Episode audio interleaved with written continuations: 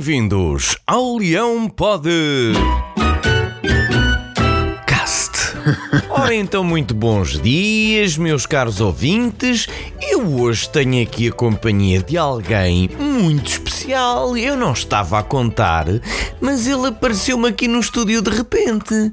Estou a falar de Luís Filipe Vieira, o presidente e candidato à presidência do Benfica. Um abraço para ti, grande. Ora, vou então aproveitar a oportunidade para fazer uma série de perguntas que tenho aqui encravadas.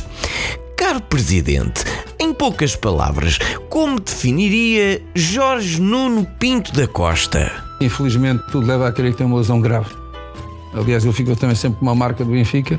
Muito bem. Ah, o- O seu nome foi também envolvido ao lado do nome de outras personalidades como Rui Rangel, António Costa, Fernando Medina. Ah, Diga-me, qual é o ponto da vossa relação? Vamos ser claros, somos amigos mesmo. Uma relação de amizade, percebo.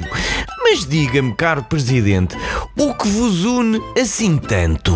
Todos nós queremos é que o Benfica ganhe. E é para continuar, calculo.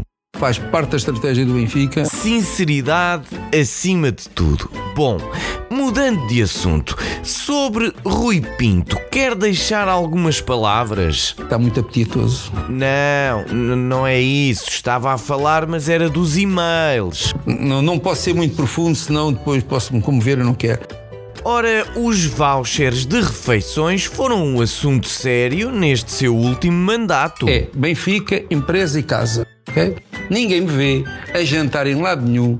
E não utiliza esses mecanismos para favorecimento? Não, Nunca? não, Calculo que nem este, nem outros. não, Está a falar a verdade. não. Agora, outra pergunta.